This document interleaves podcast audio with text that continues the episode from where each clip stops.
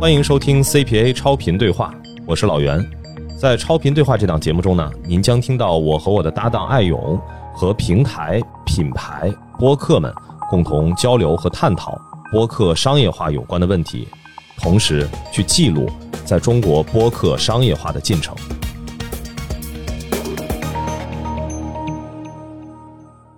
大家好，欢迎收听这一期的 CPA 超频对话，我是老袁。我是爱友，哎，大家好，我是我这行说来话长，以及 这病说来话长的嘉宾。哎呀，我真今天是嘉宾，但是我这两档播客的主理人啊。哎，我咱是第一次啊，这个嘉宾直接上来没等我们递话呢，就先把自己这名号报出来了。可以，可以，可以，可以。职业习惯啊，这就跟咱们今天聊的这个主题就有点关系了。哎，我是阿汤啊，刚才嗯，就半天没说名字，你发现了吗？啊，欢迎阿汤，对欢迎阿汤感谢感谢感谢。阿汤先跟我们简单的自我介绍一下吧。你看，我刚才说到这个，留了一个悬念，卖了一个关子。为什么说这个一上来就介绍自己自报家门了呢？这个跟自己的职业是有一定的关系的。嗯叫职业病啊。这个为什么说职业病呢？因为在我的这个从事的本职岗位上啊，是广播电台的节目主持人啊，其他的乱七八糟的工作就不说了啊，因为这里面包含太多了。推这个推子一推上来，两个人说话呀，你就不能有空隙，空三秒，这就是安全事故。哎所以说，这就是成为了我平时的这么一个工作习惯，工作的一个习惯了。在广播电台的这一端来讲呢，自己干了大概得有数一数二十年吧。呃，老袁刚才还点了个赞啊，对这个看到你这个朋友圈对提到这事儿了，在路上也没闲着，点了个赞啊。这个确实是干了断断续续二十年，中间在互联网公司也工作了得有五年多吧。然后呢，从疫情期间吧，自己又开始来做播客。其实我做播客这件事儿呢，有一点是废物利用这感觉，因为 好家伙，废物利用这个，对对对，这为什么说废物利用呢？播客这件事儿啊，最早干过，老袁应该知道。嗯。那最早的那家企业就不说名字了吧，然后十多年前就干过，那阵儿也就是你们你们单位啊，嗯跟我们单位啊。也就这感觉的。然后当时做了音频的东西，好久没听到“单位”这个词了。哎，对，不是，嗨，我现在也没有单位了，对对啊对，也没单位了是吧？对对对，前单位啊，对前单位前单位，哎，然然后大家在一块儿弄了音频这个东西，弄来弄去呢，觉得还挺好玩的。嗯然后呢，跟传统的广播电台它不太一样，具体哪儿不一样，一会儿咱们后边后边咱们展开接着专门聊这个。对，所以咱们今天就聊一聊我这个本职工作——广播电台，跟我现在正在干着的个人的这个斜杠的这份工作，也不叫工作吧，就一个爱好吧，它之间的一些个联系啊、区别，以及一些我们今天我是带着学习的这个视角来的。哎，就别说学习了，因为我为什么今儿其实阿汤来啊，我还是挺激动的。从咱们上次见面啊啊、应该是今年二月份，对当时正好是 CPA 北京的那个活动嘛，对对对。现场在聊这个事儿，然后后面很快的在小宇宙这个平台就看到咱们这节目啊，两个说来话长的这个系列。啊啊，尤其是我记得二月份咱们刚见面的时候，咱们今儿聊到的这病说来话长的、这个节目，当时是更新了十五还是十六期？嗯，差不多。就是我有有这个有这个印。啊象，对，那个时候还没有被大家现在这么高的关注，但艾老师已经订阅了，哎，这 对当时就检查过这订阅列表了，是吧？这这就开光了。二月份就是我们在 CPA 做北京的创作者专场，对对对我记得啊，对，其实今儿也是想聊一聊这档节目本身，它其实是一个非常垂类的内容。嗯，然后这个其实也确实跟当前在播客这个圈子里头，大家都去做一些垂类内容是有某种借鉴的意义。所以今儿其实艾勇跟我提前也说说，看能不能跟阿汤就着这个话题也聊一聊。嗯，后边咱们再详细的展开说说咱这传统电台和播客之间的这些事儿对，咱们这档节目今天这有时间的要求吗？啊。没有，我们平时的工作啊，这有一个习惯，嗯呃喜欢读秒。哎就按照秒来说话。你要是说没有时间要求呢，回头咱们得把晚饭准备一下。可以，为什么说我抱着学习心态来呢？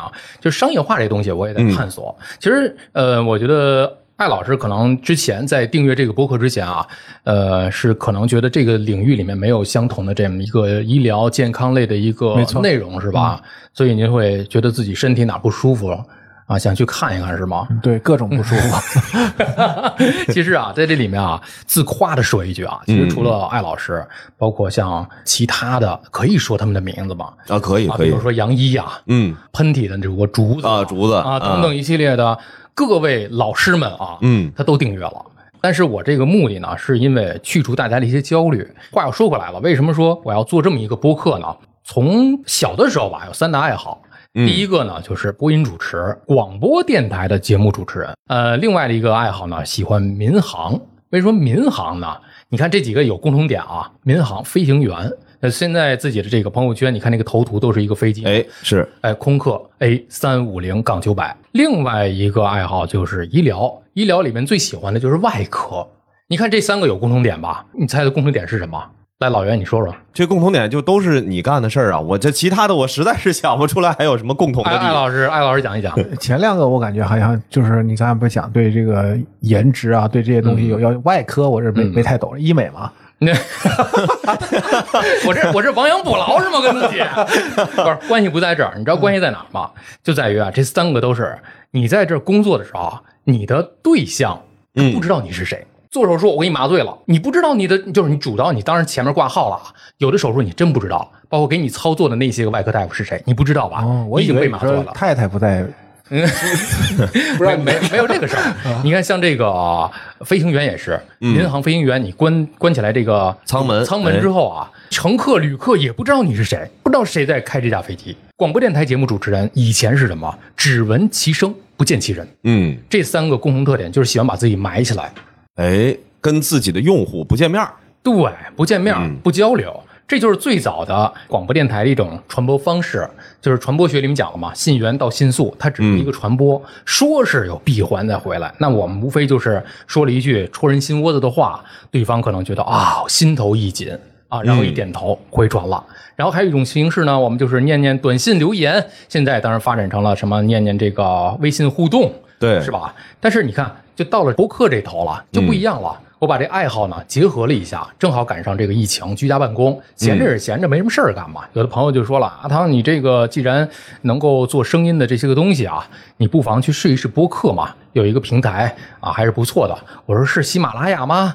啊，啊不光是喜马拉雅，还有小宇宙，对还有很多啊小宇宙，还有等等等等啊，这个网易云音乐、QQ 音乐，嗯啊说全了，谁不得罪啊？就是都有，太多了。那我就试一试吧。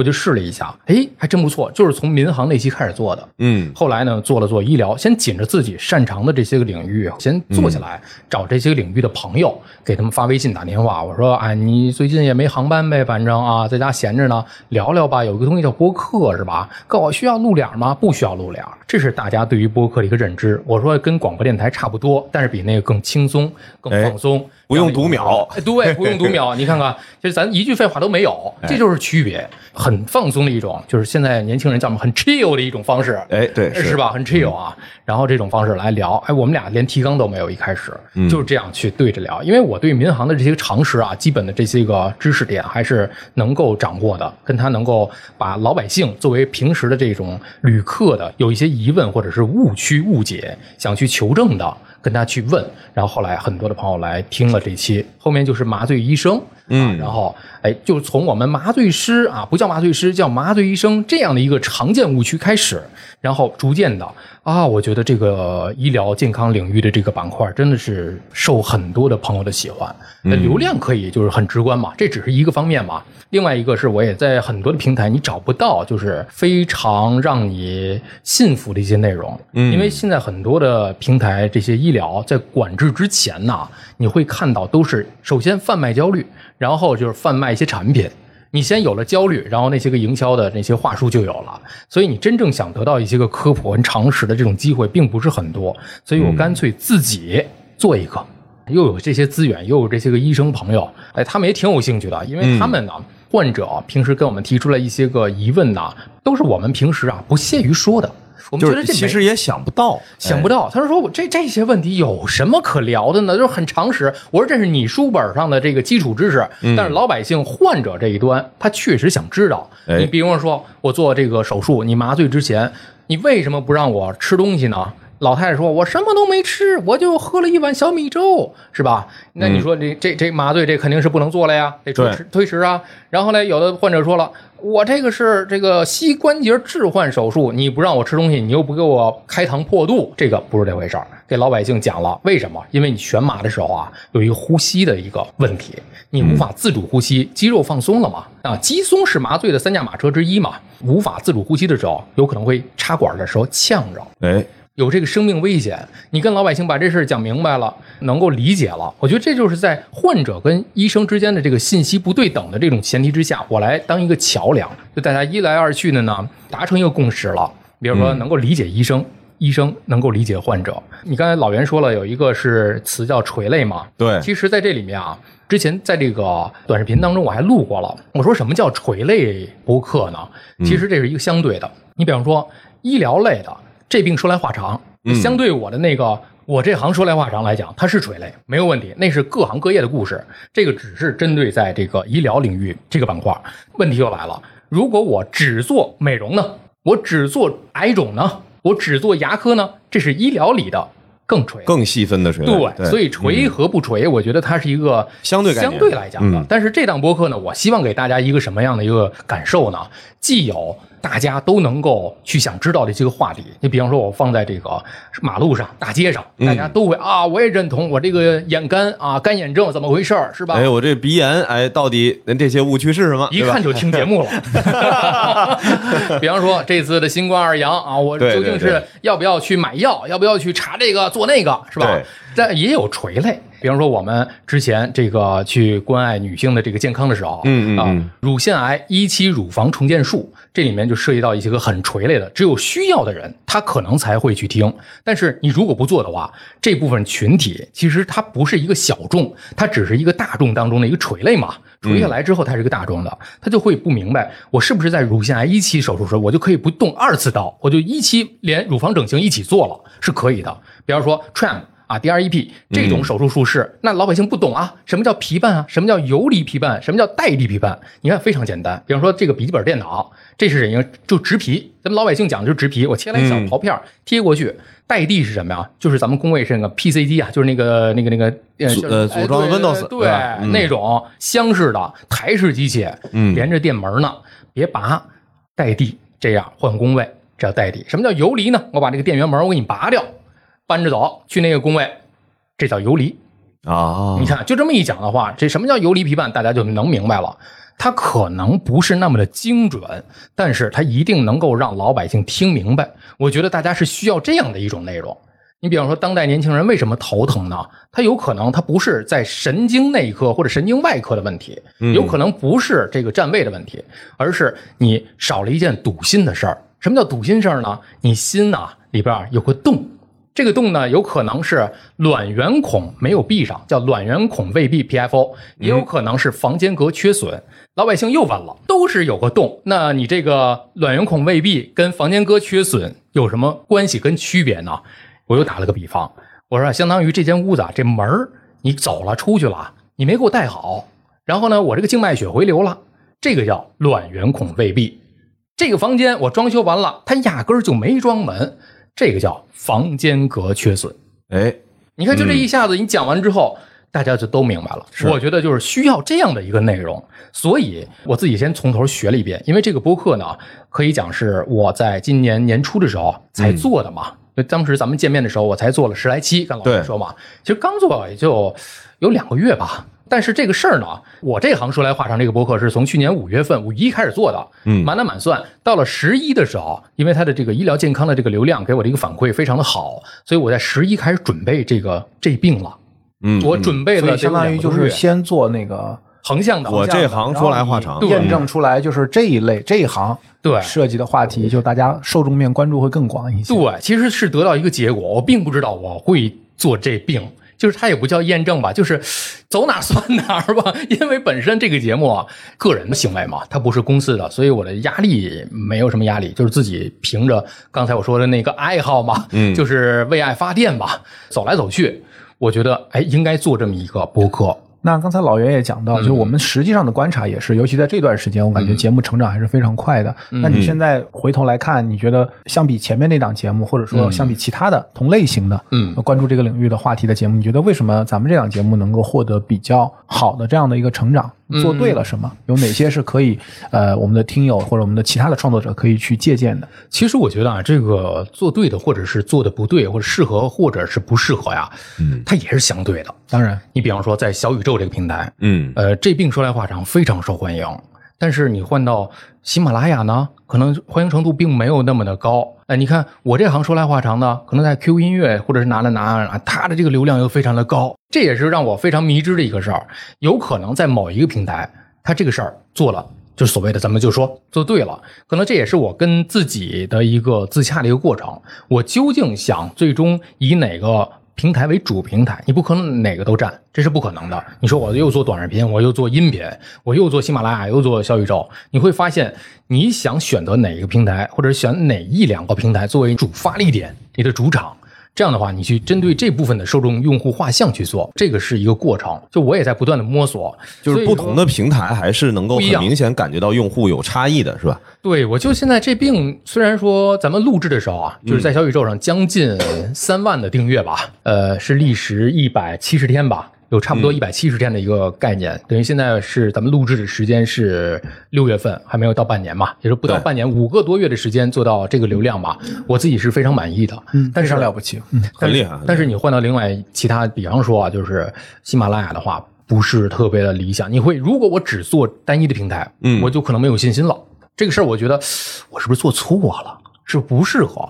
你多平台的时候，你就会发现，哎，网易云音乐是什么呢？它只要是有的期数啊，给你一个曝光的机会，十万加没有问题，很不稳定。所以你要说你的主场，就像工体，咱们后边工体，工体就是我主场。比方说泰达球场就是我主场，那好了，我就在主场发力，那你就把你的这个用户画像你吃透了就好了。他们喜欢什么，需求什么，平台需要什么，你只要照这个方向走，那肯定是有市场的。就像艾老师说的，这件事可能就做对了。我觉得这个对比还挺有意思的哈，就是主场客场 有这样的，我觉得就是其实就是做播客的，最近这几年开始会出现这种情况，就是因为实际上在二零一九年之前的那个阶段，就是当然那个时候播客也很少啊，大家基本上看不到哪个平台大，因为都太小了。那时候主要是赛会制啊，不分主客场。其实这里边就打个比方啊，这也不是说其他那个平台就是客场，其实很多的平台给予了很大的支持。你比方说，在这儿尤其感谢一下老白，是吧？他也给了很大的一个支持啊。我觉得啊，就是每一个平台有自己的特点，嗯，可能我的这个数据这样来比，你觉得没有什么，但是可能在这个平台，喜马拉雅本身这个平台来讲，你这个节目已经很优秀了。就我厚着脸皮说啊，你比方说网易云音乐，你有的是几十，有的是十万加，已经很优秀了。这各个平台的运营老师也都很承认这一点，包括 QQ 音乐啊。所以说，呃，所谓的主客场，就是咱们在表述的时候，把这个事儿呢听得更清晰一点。但是于我而言，没有主和次之分，所有的平台都是一样的。所有的老师都是哇，真是衷心感谢，可以可以可以。对平台时代这创作者的求生欲哈。对呀，没关系，因为我觉得就是实际上你看，在我们就拿小宇宙举例，因为其实咱们这档播客企业上了几次小宇宙的首页哈，嗯，肯定是编辑有 pick 的，所以我觉得也可以聊一聊，就是平台他们怎么看待我们讲，因为今天的主题是这种垂类的这种专业类的这种播客的成长和变现哈，我觉得就是平台方当然在这个事情当中也扮演了很重要的角色。没错没错，其实具体他们怎么想的，可能他们也觉得需要一个大众化的话。话题，但是可能也是分不同的播客、不同的领域吧。但是从我创作者的这一端来看呢，我觉得是一种被需要，所以才被 pick。嗯，因为大家需要你的这个点。你比方说在甲流的时候，小宇宙可能找了他们，这是原话跟我讲啊，找了几档相关类型的播客，然后大家想去说，老师们，你们谁能出一个甲流相关的一些个主题呢？我周二收到的这个这个这个需求。嗯，就是从需求上来讲啊，周二我收到了这个需求，然后周三我把提纲做完了，等着这个医生啊下了夜班值完这个门诊的这个夜班之后，我们俩呃基本上是晚上八点开录，就开麦开始录，然后晚上十二点我上传了。哦。哎呦，这个效率可以，可以，这是极限操作，就这这样的一期太卷了哇！这连续这两期，我觉得就是就上一次录科科的，我也是觉得对创作者来讲，对不是白发关雅迪不也是这样？这个其实是说明一个什么问题呢？一是啊，就是单兵作战好操作。嗯，再一个是呢，呃，职业特点吧，因为我剪这东西啊，其实对我而言，其实不是卷，是就我平时工作就是这样的一个。我觉得就从咱们这一期超频对话节目，就是开场十秒，大家就能感觉到专业选手下场。哎，我这个啊，一开始说实话啊，就是也不叫纯粹的为了做播客而做播客，其实就是一个爱好，主打一个你自己喜欢。因为你首先来讲这些个器材呀、场地啊，很简单，就我在家里就录了。这些个东西，平时你录别的也是录啊，这些话题，你平时你看那些个参考的那书籍，因为我看的书都是什么呀？都是那些个呃医学生看的那个人卫出的第九版的教材。哦，我是拿教材来看，而且你要如果细心观察这个 show notes 这个里边这个东西啊，我每一期啊，我都会在最后的时候我把这个文献贴上，包括一些期刊杂志的一些个东西，文献索引，我引用到了哪个文献，我都给大家贴上来。我请到的医生是哪个医院的，姓是名谁，哪个单位哪个科室，您是主任还是副高，我都给贴上了。发过多少篇 essay？那哎那倒没有那就不归 我管了。还是那句话，被平台需要，再一个是被用户需要，他需要一个理性中立嘛，他得需要这个东西啊。我知道这个东西，你不是为了带货，你是为了把你真正的这个东西去推广出来，你是一个非常中立的一个科普内容。对，我觉得阿汤这简单的几句啊，我觉得大家其实都应该能听出来，就是越是这种垂类或者我们叫专业类吧，其实都不叫垂类，其实是专业类的这样的一个内容，其实它的门槛还是挺高的。这个门槛是挺高的，对吧？就是说，一个是制作上的这样的一个刚才讲的，在很短的时间里面能够去响应这个选题；再一个就是说，他刚才讲 show notes 里面的这样一些细节，就是因为它和其他的坦率讲，就是我们聊天儿这种节目还是不太一样。就是它需要能够有一个专业的交付，嗯就一旦你的内容是专业属性的，就意味着有可能会影响到很多人，而这些对他的一些认知的一些改变，或者说一些行为的这样的一些改变，其实它所带来的影响是重要的。对，就是艾老师这句话，我顺着来讲啊，其实他需要的是什么？就咱还聊这个关键词啊，就为什么能够被这个平台所看重、所 pick 啊？我觉得还就是这两个字“需要”。其实需要的它是内容吗？不仅仅是内容，包含且不限于内容本身。今天就发生了一件特别让我就是感动的一件事儿。有的这个朋友在我这个小宇宙这个平台的留言区就写到，我之前这个眼部疾病啊有什么样的问题，然后听了这期节目之后呢，我不再那么焦虑了，而且呢，我觉得这个问题好像也没有那么严重了，因为我专门请了眼科副主任，这是一期四个科室的医生，都是一线的大夫来会诊的一期关于新冠二阳的一个问题，给他解答完之后就去除焦虑了，他觉得这个是我节目给他带来最大的一个。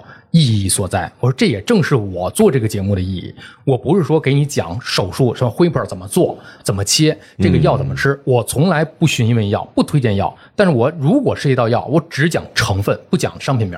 再一个是您挂验单子，我这不给看，我只管科普跟常识。但是你如果说这件事儿让你特别焦虑了，二阳我身边都是二阳怎么办？我可以告诉你，这个事儿你不用怕，到底是它是在什么情况下用，什么情况下是没用的，去除焦虑，让你不再恐慌了。我觉得这才是正解。所以这也是我做这个播客的一个目的。所以这个听友今天给我的这个留言啊，我就给两个群的朋友，包括我请到的这些个呃一线的医生啊、主任，我给他们看了看，他们说真的是，首先我们是用心做的，再一个是给大家一些真实的信息，我们不去制造焦虑，因为我没有产品啊，我制造焦虑没有用啊，带来的更多的是什么？踏实、安心。就该吃吃该喝喝嘛，别再这么多的焦虑。什么这儿疼是不是我打这个针副作用啊？你说是不是这个毛病是我上次怎么怎么着？如果您真是生病了难受，赶紧去挂号。哎，这是我们节目的一个引导方向，线下就医，别在网上问东问西，没用。然后他刚才也其实也讲到了哈，就是说你不做什么，对吧？在节目里不做什么，但实际上你也说，虽然你是你是专业的创作者哈，然后你说也是爱好，几个爱好的融合，但是我们这档节目，因为我们还是关注整个对于播客生态来讲，就是商业化仍然是很重要的一个话题，而且我认为好的商业化其实能让更多的创作者能够在这个。呃，这个内容的生态里面找到自己的这个位置，能够长期的、持续的去生产好的作品。所以，你怎么考虑你这档节目的商业化？你看，这就是我今天来的这个目的了。那首先呢，是跟 艾老师，上次因为咱们这个在线下活动之后啊，我就一直想跟您来聊这个事儿嘛。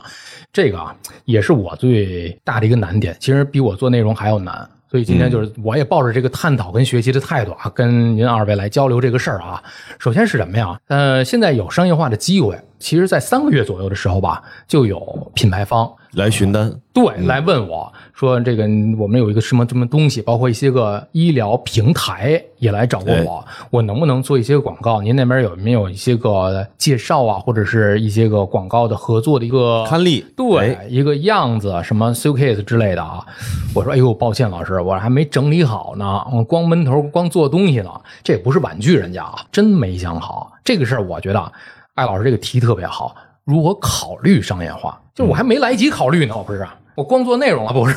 就商业化，你得给我一个时间，我去想一想，我去琢磨琢磨怎么恰饭，我才能够让我这个消化系统啊正常的运行。就比方说啊，咱们早晨你北方吃什么？啃个面包是吧？嗯，老北京是什么？这个喝个豆汁儿啊，配个焦圈儿。但是您大早晨啃一个大排骨是吧？这就不合适了，你可能这你消化系统受不了。所以这个阶段呢，老师们也都说了，确实做的时间不长。你可能是在这个时段里面，你增长的速度，你从零分到六十分，哎，我觉得可能还比较有速度。但后边你要六十上九十分，九十分上一百分，可能还需要一个过程。我觉得这就是一个成长跟成熟的一个区别。我觉得还需要再去跟你们去探讨这个问题，就是如何去做一些个适合我内容的。但是这个事儿呢，我也跟一些平台就坦诚不公的讲过，咱们做这个东西呢。咱也不是纯为爱发电，肯定你有商业回报的机会，肯定大家还是能没错的。有有这个都是就是凡夫俗子，对，谁也不可能说是平白无故的去施舍，咱也没那个能力。关键是什么呀？能够让大家得到一些个正确的信息的同时，也让我的这些个受众，包括平台，包括我的一些伙伴得有所长吧，能够有一些回报。在策划这个节目之前，有考虑过商业化啊？没有，就起手的时候并没有，没有，没有想这么多。其实没想这么多。你要都想，我根本连这个这病都没想过。你做着做着就做出来了。就是最开始，其实就是从我这行开始，然后慢慢的发现，在医疗这个事儿上，一个又是你的兴趣点，对，听众的反馈又很好，所以才有了这么一个我们现在在讲的垂类的节目。其实你说按理讲，嗯，其实我这行说来话长，是最适合做各个行业的这个商业化的东西。但是呢，它。真的不如这病来的这么的快和直接。我就跟各个平台老师讲，我说我的原则呀是有的，我不是说现在是没有商业化。我也跟一些个呃品牌的一些个小伙伴我也说了，再等一等啊，再等一等。嗯，我的原则是什么呀？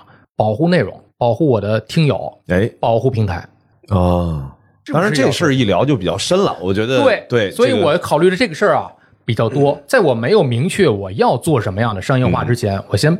让自己知道，也让我的这些个听友和平台知道，我不要做什么。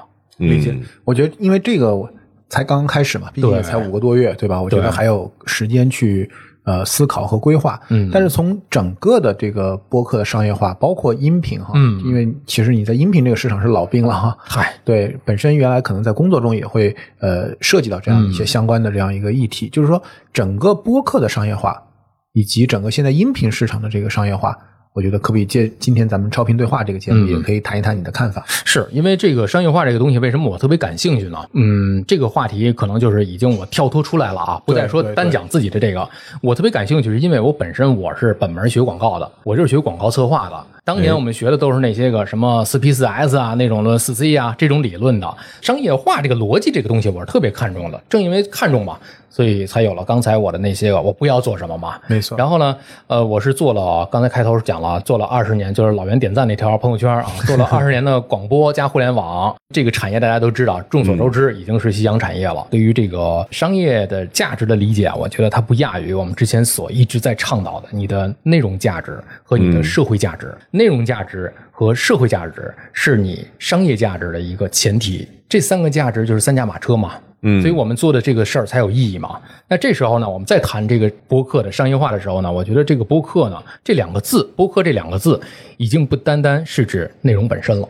哎，是的。我觉得，比如说啊，它可能是一个品牌，甚至是说它是一个 IP，哪怕它是一场活动，这里面呢，我觉得它就是一个社会化的一个行业了。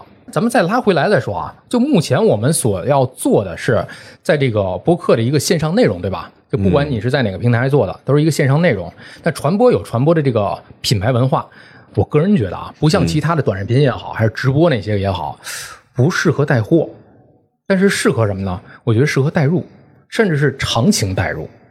因为它给你的这个购买决策的这个时间啊，不是那么的短，不是让你直接冲动消费，哎，像直播的这种，看一十五秒啊，这个东西确实便宜，在这买确实好，嗯，是吧？这个拖鞋确实防滑，没有问题。但是你播客你不是这样的一个产物啊，就刚才咱们在聊嘛，它不仅仅是一个内容，它可能是从头到尾，它是有连贯性的一个长情的一个东西，所以它是一个长情代入嘛。你说一个短效的一个快速消费，我觉得在播客里是不适合的。播客更适合什么呢？我觉得是一个用户养成。我把我的这个用户，然后跟他们成为一个整体，这个我觉得是一个商业化的一个前提。这我理解啊，可能比较片面和浅薄。所以我觉得我们在做播客商业化的时候，如果只是探讨它的商业化的模式的话，你比方说我们现在可以肉眼可见的贴片啊、冠名啊、口播呀，那你跟广播电台没有区别了。对，我觉得这就是一个很重要的问题，因为你刚才讲的这个，其实比如说讲代入啊，或者这种深度，其实主要还是跟短视频直播啊这样的一些这种内容形态来去做对比。对，但是从音频对音频，就是跟传统的广播的这种呃商业化来对比的话，他们的差别其实是什么？这个我还真有发言权。嗯，那老袁刚才在楼底下说嘛，对，咱们正聊到这个事儿，正聊着这个事儿了。你找我来聊这事儿就对了，我跟你说吧，倒不用厚着脸皮说，因为我从广播入行到今天吧，基本上每一个频道，有的频道呢，看它这个楼建起，看它夸啦啦，嗯嗯，就是这样的一个形态。就为什么说这个啊，传统电台在整个音频市场当中的一个商业机会的变化，以前传统电台，别说传统电台了，就传统的这个周刊呐。精品购物指南，就这类的吧。然后三驾马车、金融、地产和汽车，对，所有的传统媒体其实都是这个样子的。那话又说回来了，就这一次呢，嗯，在二零年的时候，我这不面临这个三十五加的这个问题嘛。华丽转身嘛，我这给自己说了一个特别好听的一个名字。为什么叫转身式上旋呢？因为在这个阶段啊，很多的人，大部分的人可能一是没做好准备，再一个是社会现实淘汰了之后，自己就无所事事，这是非常常见的一个问题。之前在这个 PP 体育，这可以说，二零年的时候我们就出来了。出来之后呢，有一个以前的老领导就找了一个同事给我打电话，问我正在干嘛呢？那一天呢，我正在家里阳台上浇花呢，这画面感，哎，正在浇花呢。啊，这我就接吧。我说怎么了，姐？他说啊，那个阿汤啊，有一个节目啊，挺大的一个频道的一个节目啊。我一听，哎呦，这个不错。但是，哎呀，不想做节目了。就是做了这么多年节目了，做节目这东西啊，就我还不如自己干点什么了啊。毕竟考虑华丽转身的事儿呢，是吧？嗨，当时还没考虑华丽转身了，正惆怅呢，你知道吗？刚才 chill，这会儿正 gap 呢。完事儿，我说没没意思，不不干了，你就跟人说吧，这个我准备给哪哪正在去面试了，嗯，然后后来婉拒了一次，后来又打电话说阿汤，那个谁谁说了，这不是一个单纯的广播节目，它是一个集很多的互联网的一些个东西的一些个大的项目，哎，这有点意思呀，我说这事儿我能干呢，因为互联网公司咱做过，广播电台节目咱也会啊，因为我是持证上岗啊。因为符合他们的这些个条件门槛这个频道现在的这个门槛还是挺高的。你比方说播音员、主持人资格证，嗯，就是那个又有笔试又有面试，我是 A 类成绩，普通话的这个等级我是一级甲等，再有一个是政治面貌，三者都符合，加上学历，加上你的这个学位呀，你都符合。哎，过了这个硬门槛之后，节目能上了，广播电台直播，嗯，节目之下。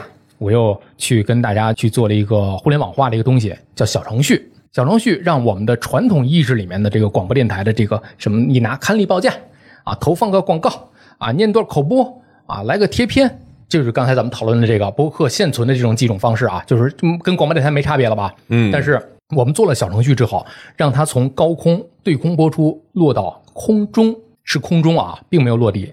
在这里面，我们可以是什么？一边听广播，一边来聊天然后还有积分可以赚，另外还可以有商城可以兑换，这事儿好玩吧？但是我们当做了一年多之后，我觉得这个事儿不行，还没落地，必须还得接地。我们又建了社群，微信社群，让这些所有的听友跟我们所有的这些个主持人、编辑以及这些个运营的同事，嗯，都在同一个群里，没有任何的这个树形关系，全都是扁平的。大家一起去聊天，每天一起去畅谈，然后我们又做了抖音、快手、小红书这些短视频，教大家如何注意这个行车安全。虽然它是一个汽车类的节目，但是它倡导的是一种就是生活方式，一个出行的一种方式嘛。这也算是咱这个现在传统广电做的这个融媒体转型的一部分嘛。对，就是为什么说叫融媒体呢？那天我去成都开会，跟老板还在讲这个事儿。我说啊，如果你刨除掉。广播电台的这一块业务之外，嗯，你所有的工作加在一起叫自媒体，哎，对，就是自媒体。你有了广播电台的这个背书之后，你就是一个融媒体，你打的是一套组合拳，海陆空我全都有。所以这个商业化的模式是什么呀？一可以拿来这个我们现在的这个某款功能性饮料的一个总冠，它负责就是给我们每一年，包括有台费呀、有我们的这个运营成本呢，全都 cover 掉了。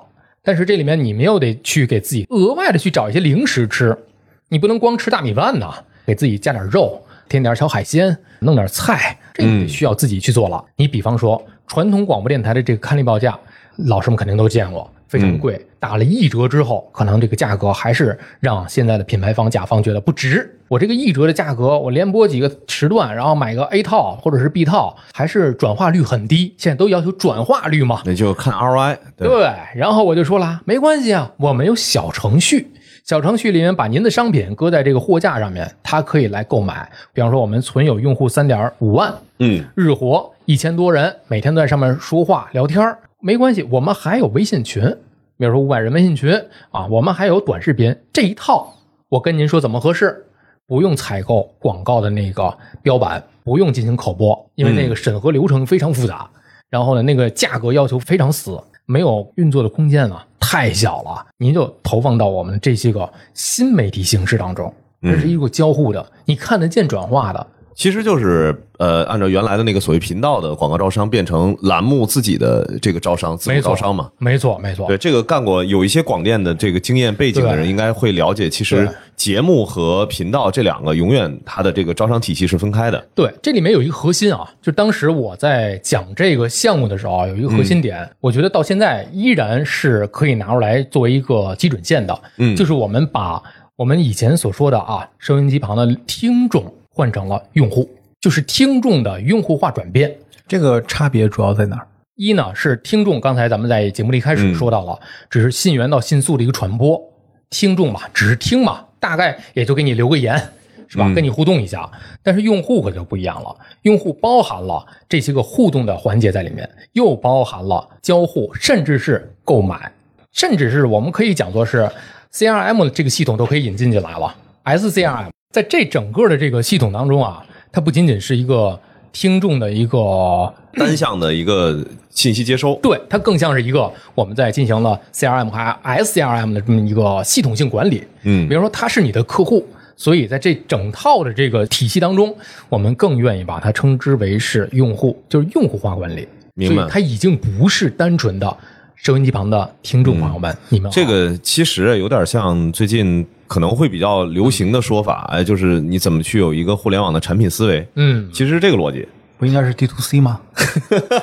到你这儿是 D to C，你说 D to C 有很多就是可能他没看过那个 PPT 的人，可能就不太理解了啊。开玩笑哎，这个事儿呢，就是我觉得是一个关系的改变。结合刚才上一个话题，我觉得特别的有关联性。因为我为什么说拿广播电台现在现存的这种商业化模式来对比呢？嗯你就会发现，如果我们的播客现在还是在做贴片啊、口播冠名的话，它是在走传统广播电台的老路啊。嗯，这条老路只不过就是换了一种介质，传播介质而已，是吧？它比如说品推适不适合？哎，是适合的。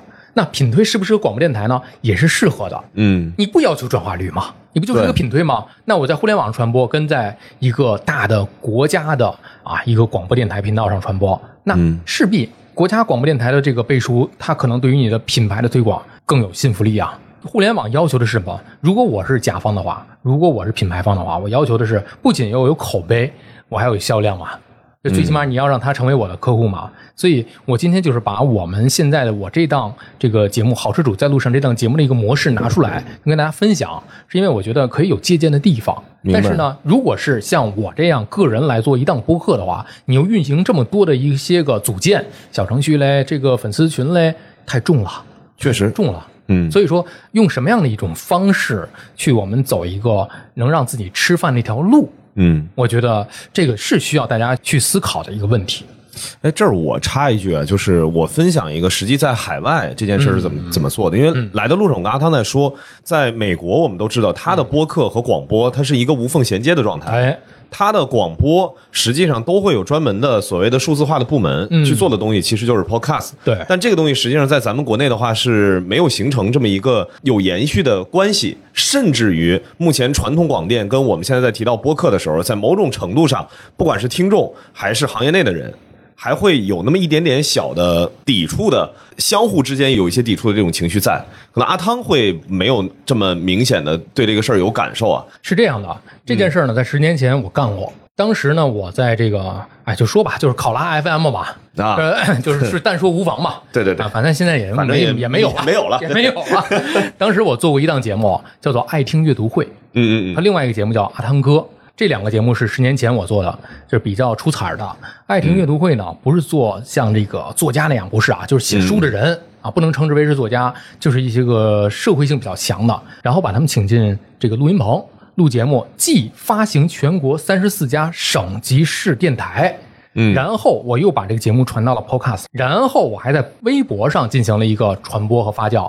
当时我不敢说是最早的吧，也是比较早的，把广播电台的节目让它又传到播客端，然后又在这个用新媒体当时的这个新媒体微博进行一个搜索的这么一个过程。嗯，这是十年前我在对这个非常早非常早的时候的事儿了。对。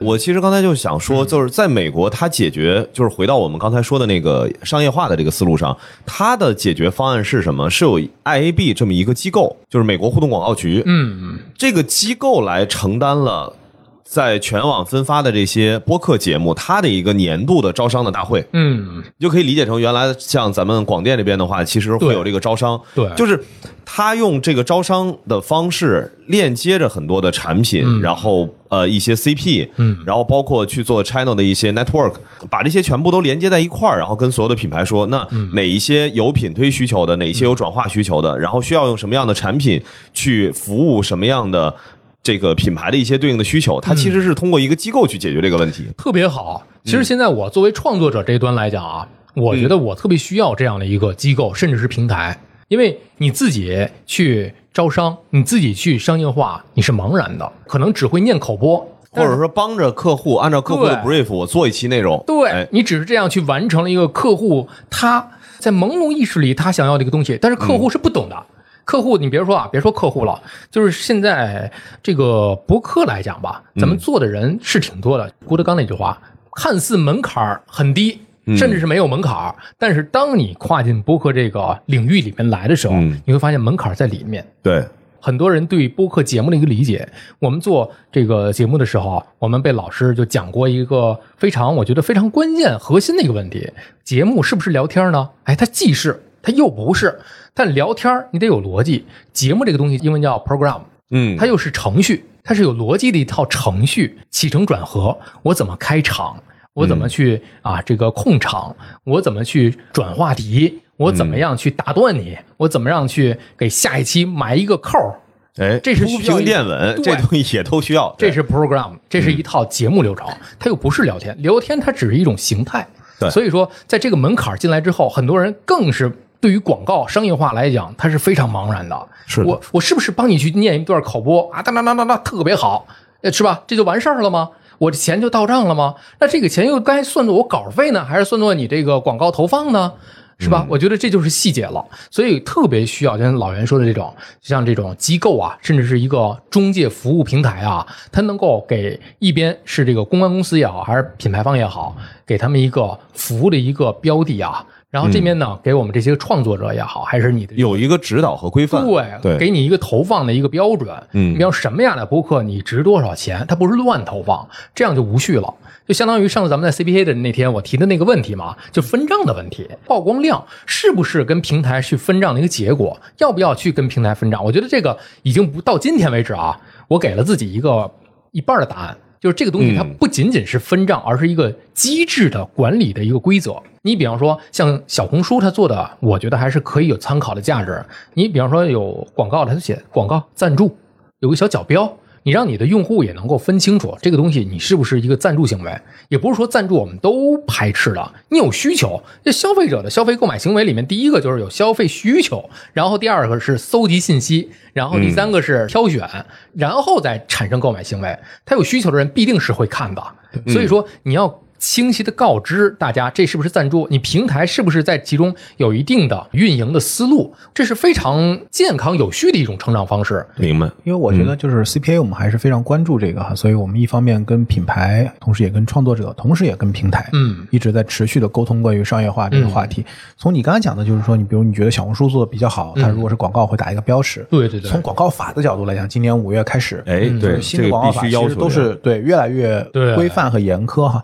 但另外一方面来讲，我觉得可能还是跟呃我们到底自己怎么看待自己的商业化的路径，因为你看互联网的商业化模式里面，广告、用户付费、嗯，电商啊嗯，其实是非常清晰的。然后每一种变现的方式都有做得非常好的，就以某一种作为主要的这个变现方式。嗯啊，所以它其实还是看就是大家在这个商业的规划上是一个什么样的。另外一方面，我觉得刚才其实阿汤提了一个很重要的一个观点，就是你讲你那个老师给你的这个观点哈。其实呃，我在今天跟阿汤在聊的时候，我有一个很强烈的感觉，我不知道老袁也可以给一些反馈，就是专业的创作者进场这件事情，其实我们是看到在这几年是。在持续的发生的，嗯虽然你刚才讲的就是很多爱好者，大家随便开一个播客，他也很快停更了，或者说也没有坚持做下去。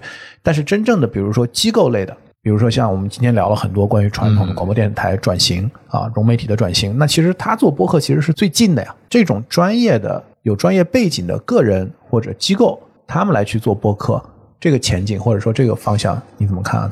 他我觉得还是挺乐观的啊，因为我跟嗯在这儿可以稍微 Q 两个咱们的这个朋友，就是湖南广电的 Pop Pod，现在是做自己的播客厂牌啊然后还有呃呃嗯，应该是南江苏广电的、江苏广电的。小时间生媒，嗯。也是这两个，其实都是他们自己的所谓的融媒体的两个专门做播客的厂牌，啊就是已经开始有这样的一个趋势了。那个湖南的那个频道啊，专门有一个播客频道，不是？对对对。他那频道里正在播我的这个我这行说来话长。啊啊因为很早之前就跟我有一个协议嘛，我说你淡播无妨嘛，你就播你的去吧。但这个很像，就像这个，因为融媒体这个话题也是非常长的一个话题，嗯对。就像短视频风云浪起的时候，对。对吧？很多电视台、传统广电啊、他们也自己去做短视频的账号，嗯。啊，当时离视频啊，很多的这些，包括直播兴起了，然后很多的电视台也去做直播，嗯。所以那我们看这种传统的电台再来去做这种播客，就专业上大家肯定毫不怀疑，对。啊，但是从最终结果上来讲，就是说会有一些什么样的机会，或者会有一些什么样的潜在的挑战。我觉得最大的一个挑战啊，之前我录过一个小红书的短视频，也说过这一点，就是你的一个思维认知的一个转变，你的基本功是没有问题的。比如说我们这种传统的广电人啊，你可以不用画面啊，你单纯的用一个声音，你跟大家讲，娓娓道来，这是你的基本功。但是有一点特别难。就是你的思维方式的一个转变，以前是什么呀？广播电台信源信速，我说什么你就听什么了，思想意识形态的一个传播，把控到主流的一个方向。但是现在不一样了，如果你来做播客的话，那是什么呀？你是一个流动的，这还不是一个呃就两下完成了一个闭环，信源信速来回流动，来回流动。怎么讲呢？你比方说。呃，还是举我的那个这病抽来话长这个例子吧。很多的朋友他说：“哎呀，我的这个眼睛啊有干眼症，嗯汤老师能不能安排一些？安排用户提需求了，反馈给你了，你去筛选，我去做内容，我去做选题。那这里面你光说干眼症就不行了，你再加点其他东西啊，比如说白内障、青光眼是不是要说？近视眼的防控是不是要说？怎么编排？你就得策划了吧？这是你的策划选题，你再回过头来录完了，传达给他们。哎，他们听完第一期之后有一些个问题，你要再反馈反馈给这个医生，然后我们再就问题而言，在第二期，然后后面说了啊，这个眼睛的问题可能会有一些个啊代谢病的一些个引发，比如说糖尿病的一些个引发你的视呃这个视力视网膜的一些病变啊，你是不是又要请到一个代谢病的一个专家？呃等等等等，这一系列的闭环，你是在一个闭环里面来回跑啊。你传统广播的这种行为方式就是，我今天的选题好了，我只聊一个单题，聊完了就是今天我就讲行人过马路一定要看红绿灯，这个没毛病了。我传播完了，我的主流思想意识传播完了就完了，大不了我就互动两句嘛。最多就是跟那个听友征集一些大家的这个问题，然后现场去做个交互。对，这是传统电台嘛，所以你的思想意识不再是那样了，你要跟呃你的所有的听友打成一片啊。你是你也是用户啊，呃，我们总说你在听别人播客的时候，你也是一个听者，你也是别人的粉丝。对吧？你在做播客的时候，你是一个传播者，你是一个演讲者，你是一个发声者，嗯啊你在说他们听，他们说你在听，这个交互永远存在，不仅仅限制于，我觉得这不是一个一维的方式，你这个传播者是听众。这边人家的播客，这边是你的这些听友粉丝，这边是你的资源嘉宾，什么等等等等一系列，甚至这边有你的商业化的，这是一整套的。比方说商业化，举个例子，如果是有一个啊，今天吧，爱眼日，说了全国爱眼日啊，我们是不是某一个眼科的医院说我们想做一个策划专题反馈给你，嗯嗯，然后你又考虑到你的这些受众，他们需不需要啊？我们刚听完，不需要了。这个事儿就是这样来回，对，来回就跟打另外一个，其实我是之前也是跟朋友在聊这个事儿，就是大家会有一个小小的，就是做过广电的这个，就算 DJ 吧。呃，大家的一个问题就是，刚刚说有点跟读秒那个感觉一样。嗯。就之前因为这种传统广播电台的模式，它是不太可能让你一个人，嗯，把一件事情掰开揉碎了，深入的去，因为你脑子里头会有一个我我的时段是什么，嗯。可能比如说我的我的上播的这个时段就是两个小时，这两个小时里头还有整点的报时、整点的广告的时间，嗯然后还会有本来就切分好的十五分钟一段、二十分钟一段的一个段落的原本的一些规划。那这个东西其实，在他们做在做播客的时候，他们脑子里头其实是要把原来这些东西扔掉，因为之前正好也是在小时间生媒那边专门跟他们做过一期节目，呃，就是在聊说原传统广电的这些。朋友们，然后重新回到互联网做播客的时候的一些小感悟。这个是一把双刃剑。为什么这么说呢？这是个好事儿，但是也是一个劣势。先说劣势啊，嗯，因为你脑子里面固有的思维方式啊，就给你限制住了。我要在想，比如说我们五三、四三开考，十五点一开考之后，到零五分的时候，我就要推推子说话了。嗯，这我看见这个东西我都紧张，你知道吗？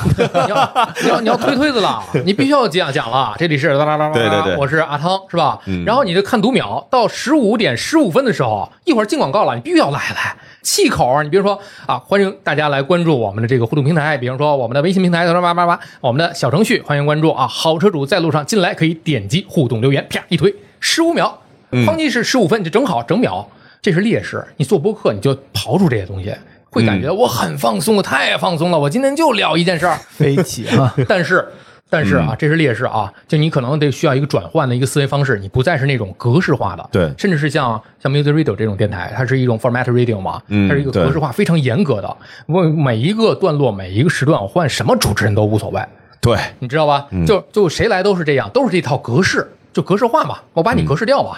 但是有一个好好 program 吧，对，但是有一点好处是什么啊？它有逻辑性。要求就是，比方说学新闻的人都知道，是大象在这个什么针尖上跳舞，这种言论、这种理论是正确的，它是有限制的。比如戴着镣铐跳舞，它是正确的思想方式。为什么呢？你是在框架内的，你是在别人 program 这个整个的这个流程里的。我分四段，我今天第一段我讲什么？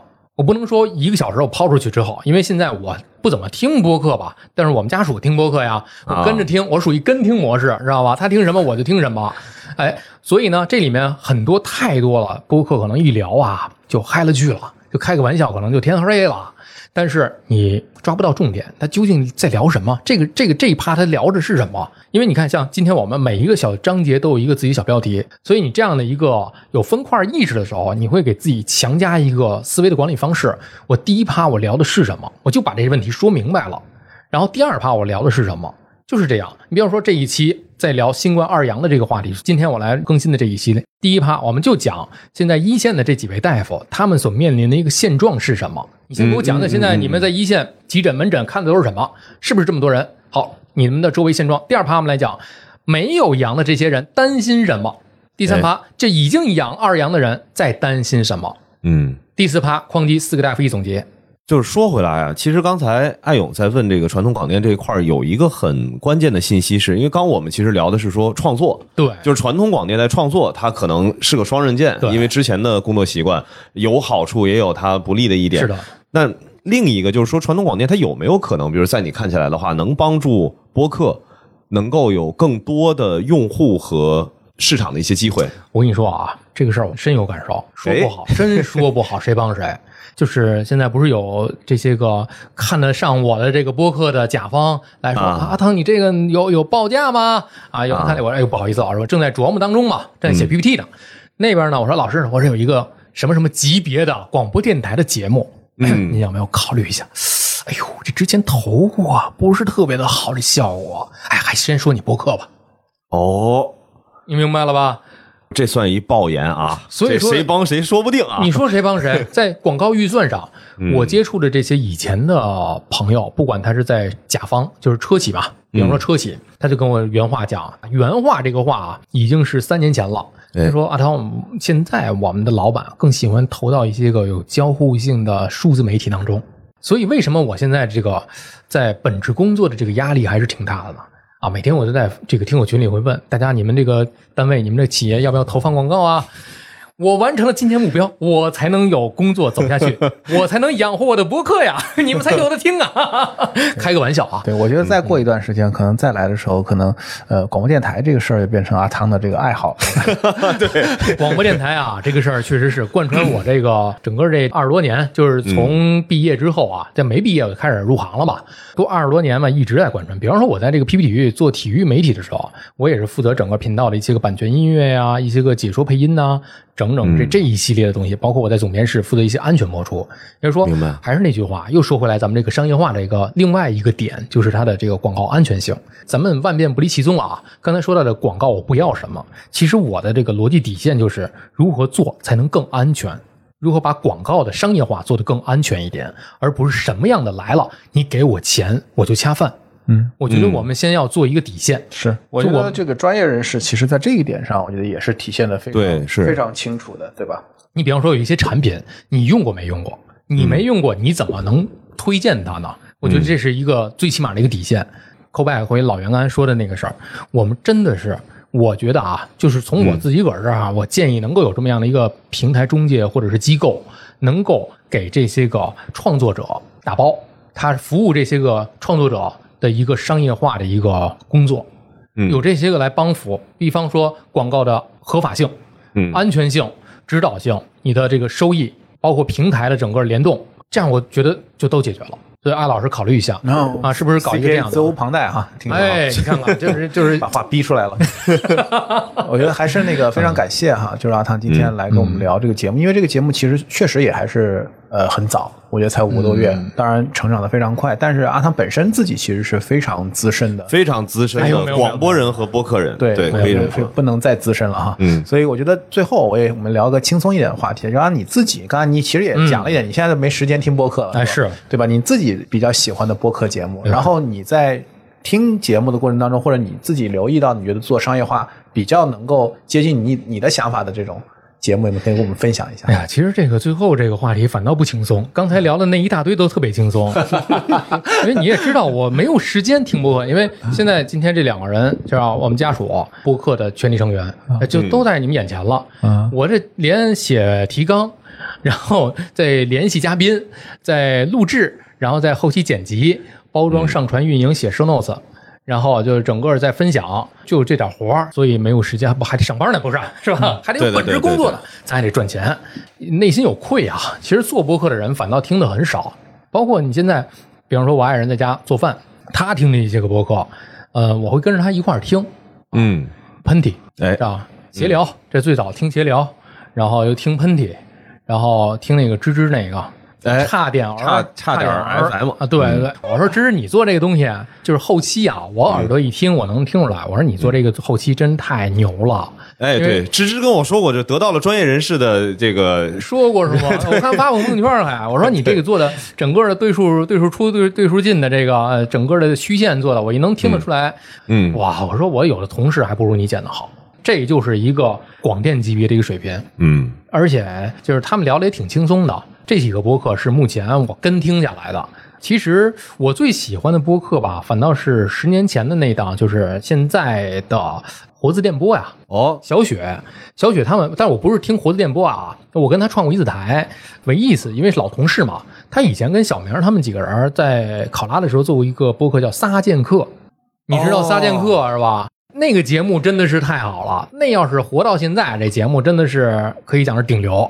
我觉得那是一种播客的形态，现在很少见了，很少了，因为创作成本太高。对，二是你得有需要能演绎的人，你真的是得需要能够有播讲的那种艺术水平在。你比方说，咱们聊播客是一种状态，可能录广告，比方说呼一个电话号码，嗯录广告又是一种状态，八八八八。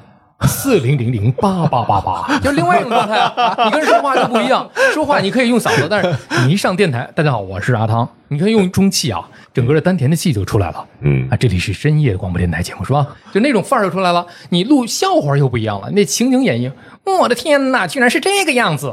哎，我觉得还隔行如隔山吧，在我们这儿也是这样的。虽然我不是学播音主持的，但是你不同的朗诵啊、配音呐、这些讲笑话、讲播客呀、录广告啊都不一样，所以他们那个撒剑客啊，嗯没了，你挺可惜的。那天在 CPA 底下，我们坐在一块儿嘛，嗯我还说了，哎呦，你们那个仨剑客要是能活到现在的话，真的是我们那这样看你们，就仰视啊，真的是仰望啊。挺可惜，这是一点。另外一个是我当年自己做的那个，也是为情怀而做的阿汤哥，阿汤给你播的歌，也是请到了不同的，比如说张信哲啊、熊天平啊、温岚啊等等一系列的歌手啊，跟他们去聊他们的一些创作的一些想法、创作的故事背后的故事，比方说姚谦啊等等等等一系列的啊，现在放在现在能播不能播的这些人吧，反正就是跟他们在私底下聊，而不是那些套话。而真的是你当时为什么就是聊到这首歌的时候，你有什么感触啊？呃，包括一些个它的就是 B 面歌曲，就以前那磁带 A 面 B 面嘛，对啊，B 面歌曲不是那些个主打歌，就 B 面歌曲，你真的是对于歌手自身而言，往往自己想要的东西不在 A 面。我觉得可以做一个大的一个 callback 吧，就是说，往往对于传统的媒体人要的东西，往往不在 A 面，可能是在于 B 面。那这个 B 面有可能就是我们今天所聊的这个播客的这个东西。我建议，尤其像我这行说来话长第一百期前面的那个呃哎寄语，你听过哈？就国鹏他们那些个人，包括 Music Radio 那几个哥们儿，然后就说到了这个，他们也跟我讲过，也希望能够有一天 不再受到管制的情况之下，能够来到播客这儿进行发声。他们是发自内心的，也喜欢这东西，但是呢，可能有一些束缚，所以大家真正想要的东西，可能就在 B 面。这 B 面给了这个传统媒体人的一些个更多的可能性。可能 B 面也是创作者的灵魂所在哈。对，好呀，那我们今天非常感谢阿汤哈能够做客我们 CPA 超频对话。我也非常感谢。啊、我们也相信啊，就是说，随着越来越多的创作者，大家一起来分享，共同来进步，我相信整个的呃播客的商业化还是会非常好的再去往前去发展的。因为从我们去年做第一届 CPA 中文播客奖到现在，时间也快一年了。嗯那事实上我们看到市场还是发生了很大的变化，这变化大家都大家都应该能够有体感，对吧？我觉得就是大家相互搭台，好戏连台。对，好，那今天也谢谢阿汤，再次感谢，还也谢谢阿汤的这个经纪人家属，全程监听哈。我们大家听节目的听众，你感觉阿汤这个挥洒自如哈？我们在这个面对面的录，感觉就是 边说边去回头看一看，看一下经纪人该说不该说的，double check 一下，能说不能说。好的，谢谢，谢谢，感谢老师感谢老袁下期下次再见下次拜拜再见，拜拜。